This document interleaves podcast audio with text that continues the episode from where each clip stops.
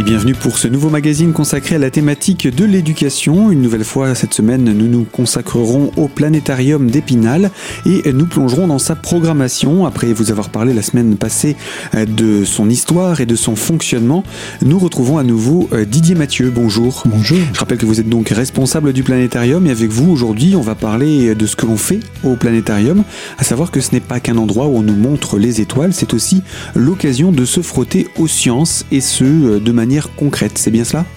Alors, e-, effectivement, chez nous, nous avons choisi une pédagogie euh, qui euh, n'est pas une, une comment dire une pédagogie euh, théorique voilà, où on va, il va y avoir quelqu'un qui va enseigner un savoir, qui va transmettre un savoir d'une façon académique. Non, on va plus, on est plutôt parti sur une pédagogie donc individuelle où chaque individu est en capacité de construire une connaissance supérieure à partir de sa propre connaissance. Et pour ce faire, eh bien, on met en place différents outils, alors qui vont leur qui vont leur permettre déjà de toucher pas mal de choses, de manipuler et d'essayer de comprendre des concepts en fonction de leur propre connaissance à eux au départ. Et bien évidemment, le médiateur reste toujours présent pour pouvoir euh, corriger, pour pouvoir les aiguiller, pour pouvoir leur, faciliter leur raisonnement. Mais avant tout, euh, c'est la pratique et c'est d'être au plus près donc de cette manipulation scientifique qui permet de mieux comprendre les choses. Et donc tout cela, c'est accessible dès les plus jeunes âges. Hein. Vous avez les matériaux qu'il faut pour les enfants, mais également euh, qui seront bien accessibles aussi pour les adultes, parce que parfois, on se rend compte qu'on pense qu'on connaît, et il faut un petit peu réviser nos, nos acquis. Alors, bah, nos acquis, oui, des fois. Euh, euh, oui, on peut penser beaucoup de choses et on est à, partir de, plus jeune âge, on peut déjà s'amuser avec rien qu'avec une lampe de poche, hein, c'est faire de la science, hein, c'est jouer avec les ombres. Et d'ailleurs, on a un atelier à Épinal qui euh, a fait le tour du monde. Ça me fait, je, le cite toujours parce qu'il est assez sympathique comme atelier. Euh, on essaye de comprendre, enfin, on, invite le public à comprendre pourquoi il fait nuit sur Terre.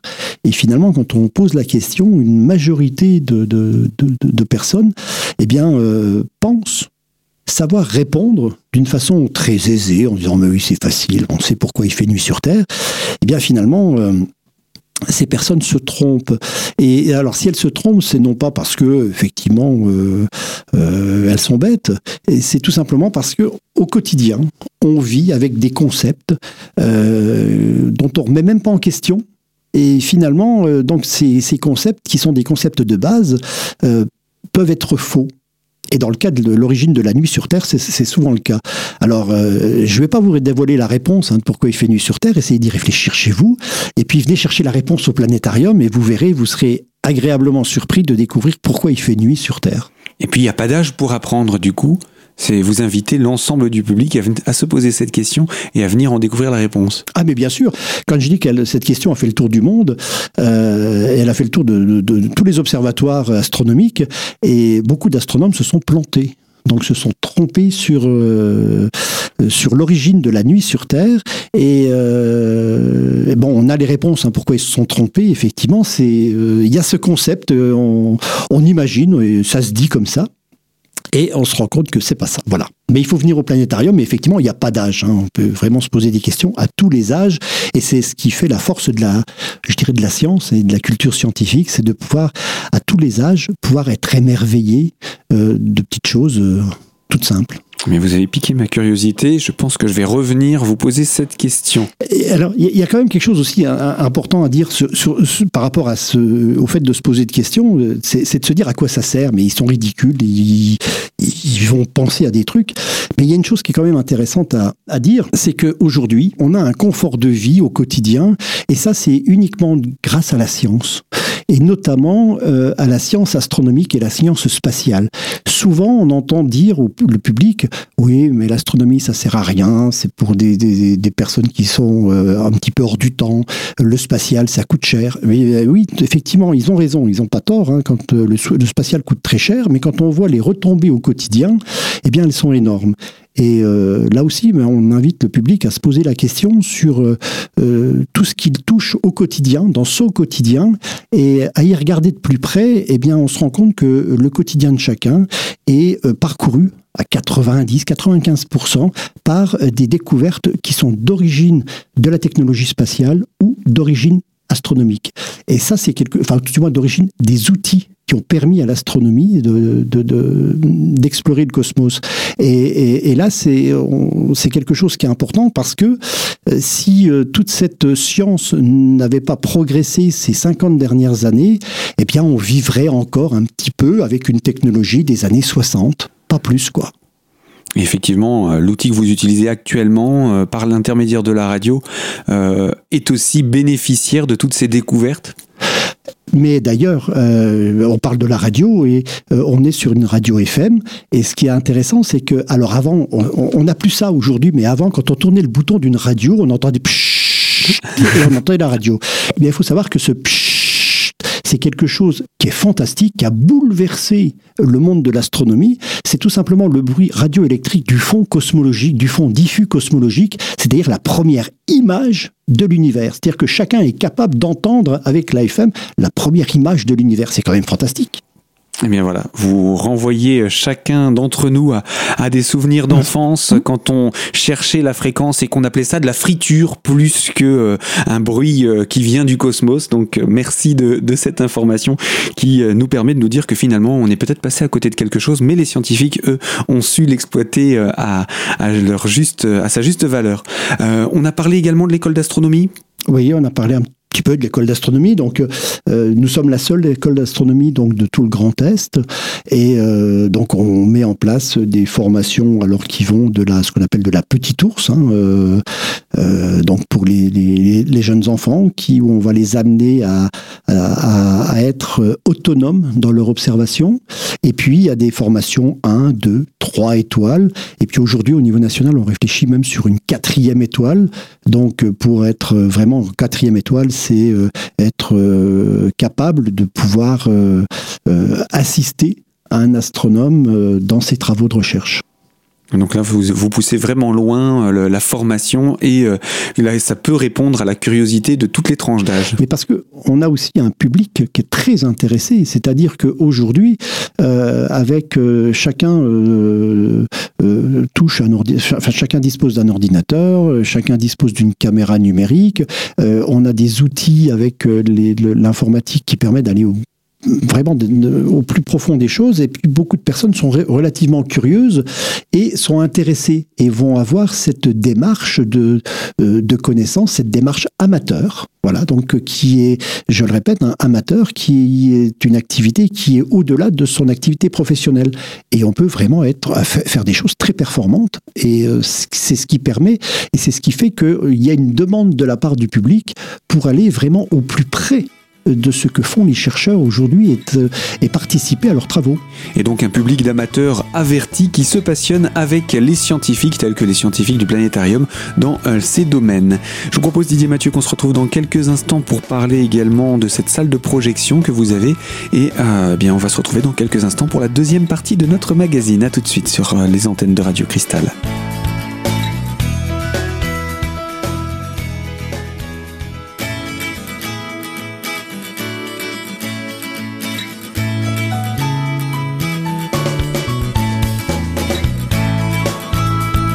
Deuxième partie de notre magazine consacrée à la thématique de l'éducation et nous parlons du programme du planétarium d'Épinal. Un planétarium qui vous accueille tout au long de l'année avec différentes projections et euh, différentes découvertes à faire dans la thématique scientifique. En votre compagnie, Didier Mathieu, je rappelle, vous êtes responsable hein, du planétarium. Nous parlons de, maintenant de cette salle, salle de projection, avec son écran en forme de demi-sphère sur lequel sont présentés des films ouvrant l'accès aux sciences et ce pour le grand public un accès plus simple, mais un accès euh, qui est universel pour tout le monde. C'est-à-dire que chacun va percevoir l'information de, la même façon, parce que c'est une image avec un commentaire. Donc euh, on est dans la deuxième partie là de la séance de planétarium, puisque la première partie, c'est elle est réservée à un médiateur, c'est-à-dire que où là le médiateur, en fonction de ce qu'il va sentir dans son public, eh bien, euh, va orienter son thème avec des mots, avec des expressions, va inviter le public à participer à la séance de découverte et d'interprétation du ciel étoilé, alors que le, le, film, lui, ne le permet pas. C'est-à-dire qu'on prend une information qui arrive et elle n'est pas forcément adaptée à nous. Donc c'est toute la difficulté justement de trouver des, des, bons documentaires qui euh, vont permettre de diffuser une information scientifique. Et, euh, et, donc oui, cette année, là, en, début, en ce début d'année, on, donc on amène trois, on, on propose trois nouveaux documentaires euh, à l'affiche du planétarium avec euh, bah, des, des, des, documentaires qui vont balayer, je dirais, tout le spectre de la science, puisqu'il y en a un pour euh, vraiment les jeunes enfants, puis il y en a un autre, le deuxième qui va être, lui, plus pour les personnes averties, et puis le troisième qui sera plus pour des personnes très curieuses de l'actualité. Et c'est effectivement les, thématiques qui sont présentées. Euh, on va parler de ces trois films. Donc le premier Polaris, l'histoire de, de, deux animaux qui partent à la découverte de notre système solaire pour comprendre pourquoi euh, cette nuit polaire euh, existe, que ce soit au pôle Nord ou au pôle Sud. Je pense que je résume très rapidement le, sujet du film. Oui, c'est tout à fait ça. C'est l'histoire donc d'un petit manchot hein, qui a quitté son, son Antarctique et puis qui a décidé découvrir le monde et il s'en va effectivement donc avec son petit réfrigérateur, hein, comme il dit si bien. Euh, pour lui, c'est comme un camping-car.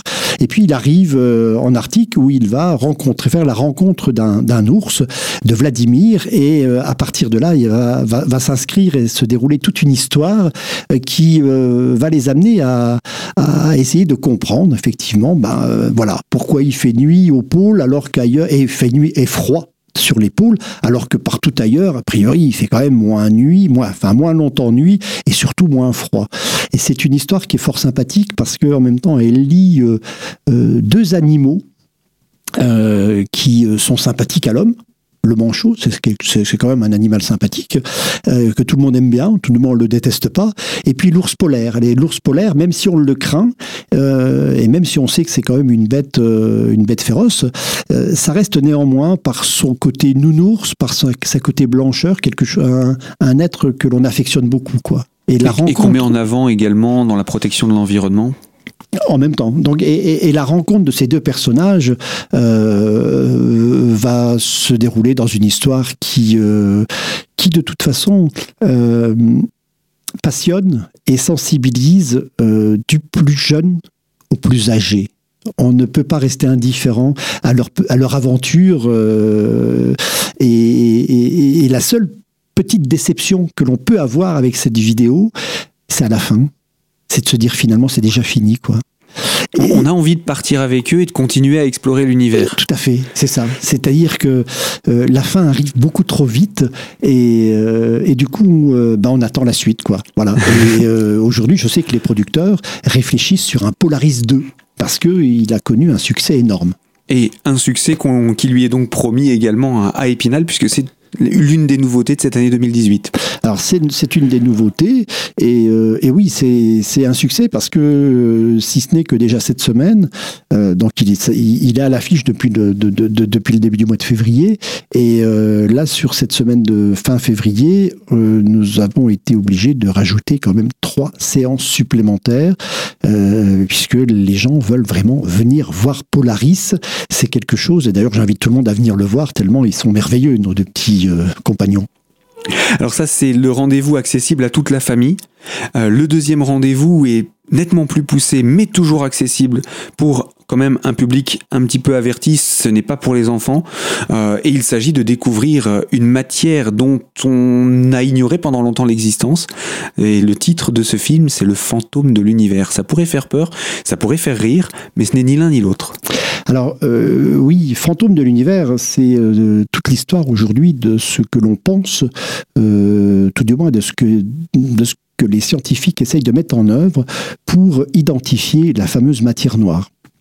Et cette matière noire, eh bien, elle est beaucoup plus importante que la matière qui nous constitue. Donc aujourd'hui, on, ce que les scientifiques disent, c'est que vraiment l'univers, eh bien, il y a 95% de l'univers que l'on ne voit pas, que l'on ne comprend pas et il y a à peu près, un peu moins, un peu plus de 4% euh, de matière euh, bah, qui est faite, qui nous fait nous, donc euh, matière les étoiles, les planètes, les êtres vivants. Donc du coup l'univers, même si l'homme est devenu grand, même si l'homme a des grands yeux et qui pense tout savoir et tout connaître, eh bien finalement on se rend compte que l'univers garde encore beaucoup de mystères.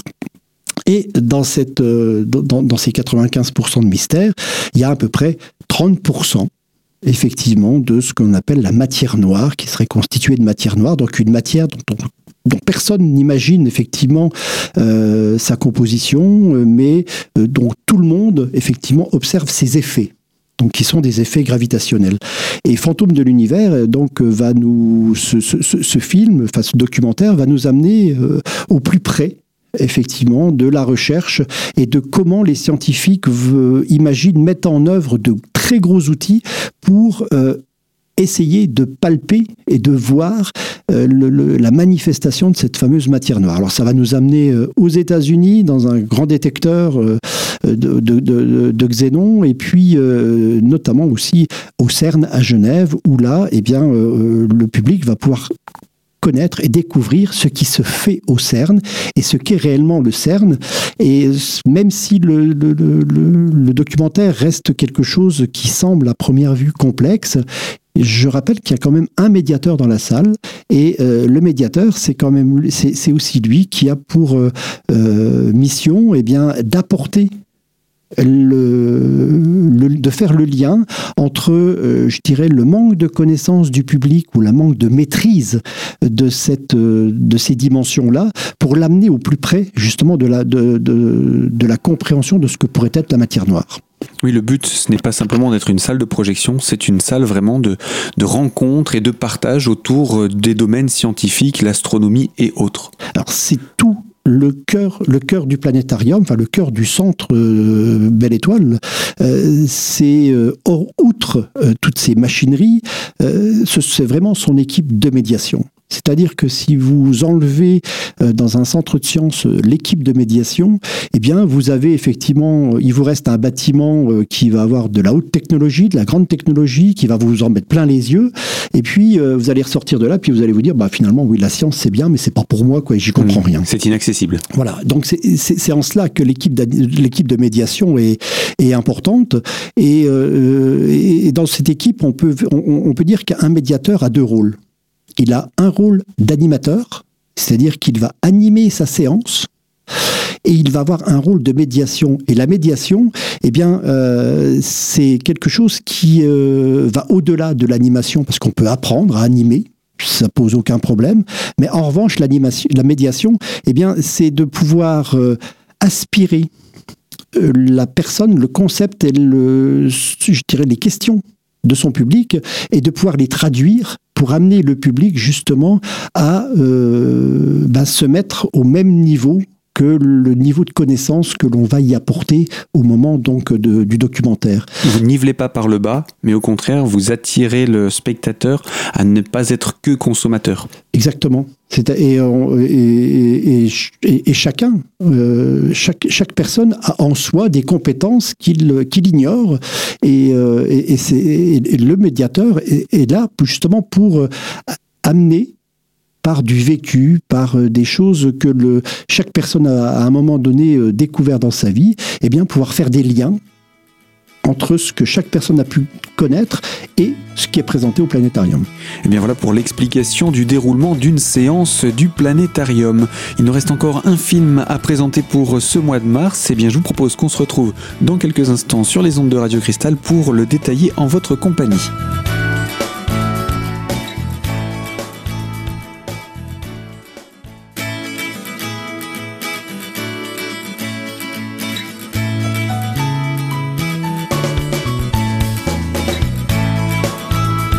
Troisième partie de notre magazine consacrée à la thématique de l'éducation et au planétarium d'Épinal en compagnie de Didier Mathieu qui en est le responsable. Nous parlons de la programmation de ce planétarium. Trois films sont proposés donc pour cette nouvelle année 2018, en plus des films qui fonctionnent bien d'ailleurs au niveau du planétarium.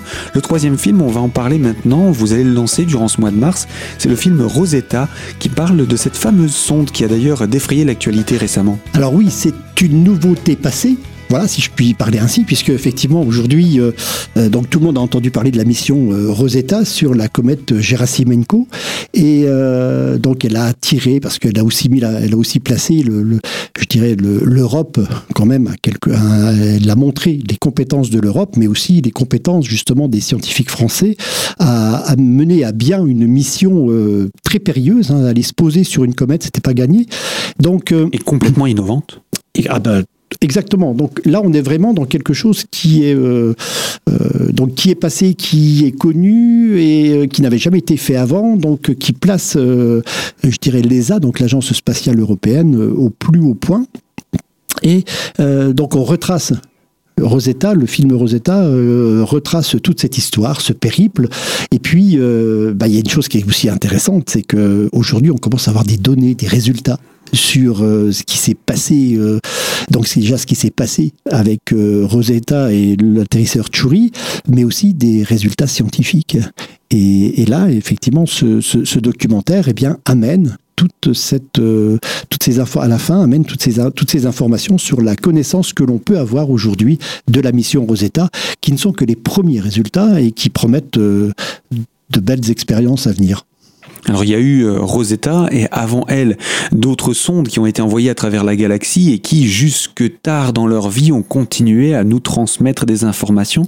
Ce qu'on oublie c'est qu'à chaque fois qu'on envoie un météore euh, comment dire de conception humaine à travers l'univers, eh bien au bout d'un moment c'est plus une question de temps pour recevoir de l'information et puis également une question d'énergie à renouveler pour que l'appareil puisse continuer à émettre, à transmettre des informations. Aujourd'hui, les sondes les plus lointaines sont à peu près à 20 milliards de kilomètres. Donc elles n'ont encore pas quitté notre système solaire, elles ont quitté le champ du vent solaire, c'est-à-dire qu'elles euh, ne perçoivent plus d'énergie pour pouvoir recharger leur batterie. Quoi. Alors, euh, mais les scientifiques, c'est aussi des, personnes qui sont, euh, euh, je dirais, riches en imaginaire et euh, qui ont su faire en sorte, eh bien, de pouvoir aussi mettre en sommeil les sondes, de pouvoir faire en sorte que petit à petit elles arrivent à se recharger et puis une fois par an, eh bien, se réveiller pendant un bref instant pour pouvoir envoyer un petit message de coucou, je suis là et j'existe encore. Et, ça, c'est fait pour trois sondes actuellement qui sont bien au-delà de l'orbite de Pluton, dont dont, dont, on sait qu'elles ont donc quitté euh, le, champ de, du vent solaire, mais qu'elles sont toujours sous l'effet de la gravité solaire. Hein. Euh, et, c'est intéressant parce que ça promet, là aussi, eh bien, de, de de pouvoir savoir un petit peu et de mieux sonder euh, ces environnements euh, qui sont difficiles à explorer au niveau des télescopes. Alors là aussi, il faut relativiser et bien comprendre que euh, si on a du mal à découvrir ce qui se passe au-delà de l'orbite de Pluton, alors que finalement on va observer au fin fond du cosmos, et tout simplement parce qu'on n'observe pas des objets qui ont les mêmes dimensions plus on observe loin, plus on observe des objets de très grande dimension, donc on peut les voir. Euh, en revanche, euh, ben, regarder un caillou, si ce n'est de 500 mètres, enfin réussir à voir un caillou de 500 mètres à 3000 km de la Terre, ça aujourd'hui, c'est encore pas donné par la technologie humaine. C'est dire qu'un un gros astéroïde pourrait s'approcher sans qu'on se rende compte, gros parce que on, dirait il serait gros dans mon jardin, mais en fait c'est minuscule à l'échelle de, de ne serait-ce que du système solaire. Alors ne parlons pas de l'univers. On le voit pas. On ne le voit mm. pas. Et très souvent, d'ailleurs, on perçoit une information comme quoi, euh, tiens, on était frôlé par tel ou tel objet. Euh, ben oui, parce que on va le voir quand euh, il va passer. Effectivement, une fois qu'il est passé, on va le voir dans la lumière du soleil. Donc du coup, c'est comme ça eh bien que beaucoup d'objets sont, euh, sont décelés euh, frôlant la Terre, mais on ne savait pas. Donc c'est tout simplement parce que la résolution euh, ne permet pas justement de pouvoir observer des objets de petite taille, et c'est ce qui fait que même des planètes au-delà de l'orbite de Pluton, eh bien, vues depuis la Terre, elles sont beaucoup trop petites et indécelables par les télescopes. Donc il faut encore envoyer pas mal de, d'objets et de sondes là-bas, mais euh, dans l'avenir, ça va venir de plus en plus. Et puis il y a encore beaucoup de choses à découvrir. Et comme vous le disiez en introduction de cette émission, l'observation des étoiles nous rend humbles finalement, nous permet de nous rappeler euh, notre petitesse dans l'univers et combien il nous reste encore beaucoup de choses à, découvrir autour de nous et euh, pas besoin d'aller forcément très très loin, ne serait-ce que euh, dans notre système solaire, il y a encore beaucoup de choses à y découvrir. Ben bien sûr, alors effectivement, on peut, vous savez, on peut toujours faire l'inverse hein, et c'est ça des fois qui est intéressant, c'est que tout à l'heure je vous disais que donc l'ensemble des étoiles représente l'ensemble de l'univers visible et mesurable avec des télescopes euh, représente que 4% de ce que l'on connaît, de, enfin, de ce que l'on peut voir. Donc déjà, euh, quand vous savez que l'univers observable n'est déjà pas compris, donc vous, même en tant qu'individu, finalement, vous connaissez même pas 1%. Donc finalement, on ne sait rien, quoi. Mhm. Euh, et, même si on a des grands hommes qui pensent tout savoir sur Terre, eh euh, c'est tout simplement parce qu'ils n'ont pas fait, effectivement, à un moment donné, ils sont peut-être pas penchés sur de l'astronomie. Euh, donc ça dépend quelle échelle on se place, ça dépend quel regard on veut porter, si on pense tout savoir ou pas, quoi.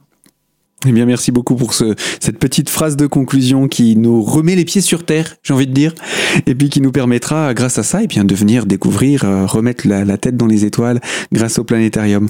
Euh, on va rappeler quand est-ce qu'est ouvert le planétarium, que ce soit en période de vacances scolaires ou autre, hein, quels sont ses horaires d'ouverture, et puis comment on peut le contacter, puisque vous avez un site internet qui est également actif. Alors, euh, donc nous sommes ouverts tous les jours euh, aux, heures de bureau. Voilà, alors c'est plus simple de dire aux heures de bureau, puisqu'il y a une permanence téléphonique qui est assurée euh, durant ces, heures-là. donc c'est 9h midi, 14h, 18h. Bien évidemment, on va au-delà de ces horaires-là. mais j'invite surtout à, visiter donc le, site internet du planétarium qui euh, donne tous les renseignements.